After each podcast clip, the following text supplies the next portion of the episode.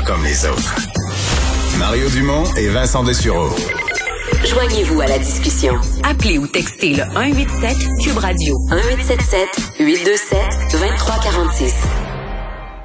Alors Vincent, rappel de cette euh, nouvelle de cet après-midi là à la Cour municipale de Montréal, Éric Lapointe qui plaide coupable. Ouais, euh, plaide coupable donc relié à cette histoire euh, de, de voie de fait pour un événement survenu le 30 septembre 2019 à son domicile lors d'un party. On sait qu'il était rentré chez lui avec une femme, il y avait une autre femme déjà là, il y a eu une dispute.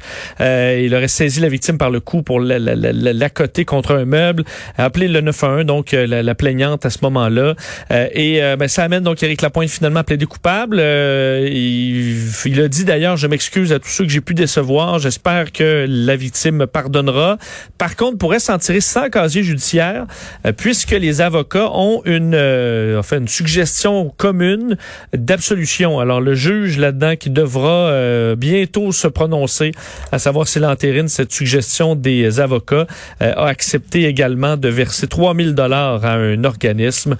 Alors, c'est c'est ce qu'on propose du côté des avocats la campagne électorale américaine qui va connaître un autre moment fort ce soir. Euh, ben, dans certaines, certaines campagnes, le débat vice-présidentiel, on s'en fout, mais on dirait pas cette année. Hein? Non, c'est euh, vraiment, je pense qu'il y aura jamais eu autant d'intérêt pour un débat euh, de, de, de candidat à la vice-présidence que ce soir, alors que Kamala Harris, évidemment, la candidate à la colistière de Joe Biden, et Mike Pence, l'actuel vice-président, vont s'affronter. C'est à 9 h ce soir. pourquoi c'est si important? Ben, évidemment, parce que le premier débat, on s'entend, il n'y a pas eu d'idée là, là. Alors, si on veut en apprendre un peu sur c'est quoi... plus de contenu ce soir, ben, c'est inévitable. Les deux, c'est pas, pas du monde qui vont s'engueuler, c'est pas les mêmes personnalités. Mike Pence est réputé pour son calme. En fait, il est inébranlable. Alors, c'est sûr qu'on devrait... Il y a beaucoup de sujets quand même à l'heure du jour. Là.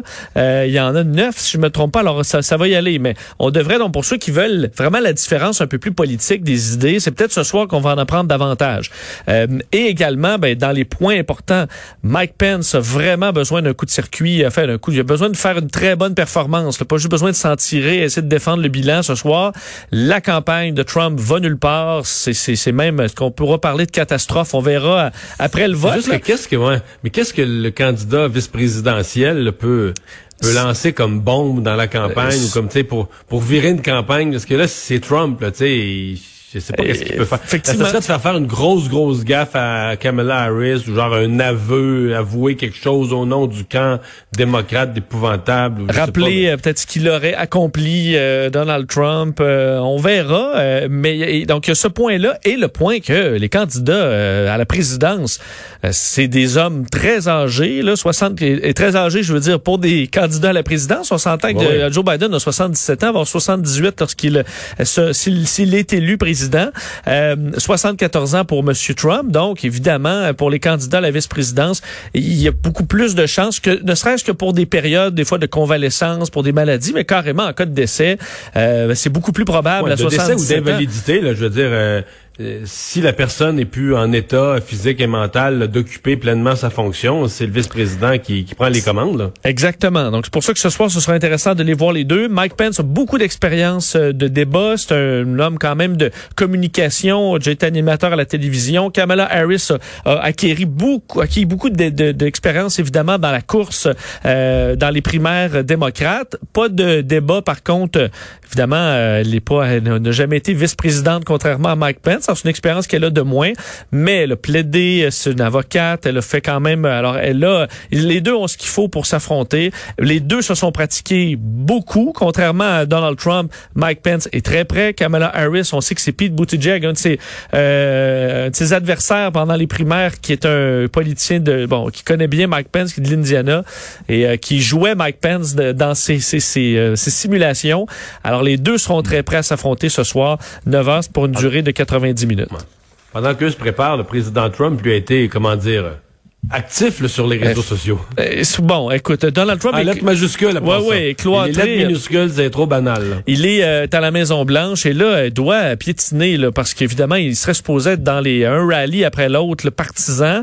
Et là, il est coincé à la Maison-Blanche, évidemment, parce qu'il a la COVID-19. Alors là, il a tweeté vraiment là en traitant Joe Biden de wacko. on pourrait le traduire par cinglé, disant que Joe Biden, c'est un cinglé avec un faible QI, là, les fake news. Alors, il est reparti, euh, il est reparti là-dedans.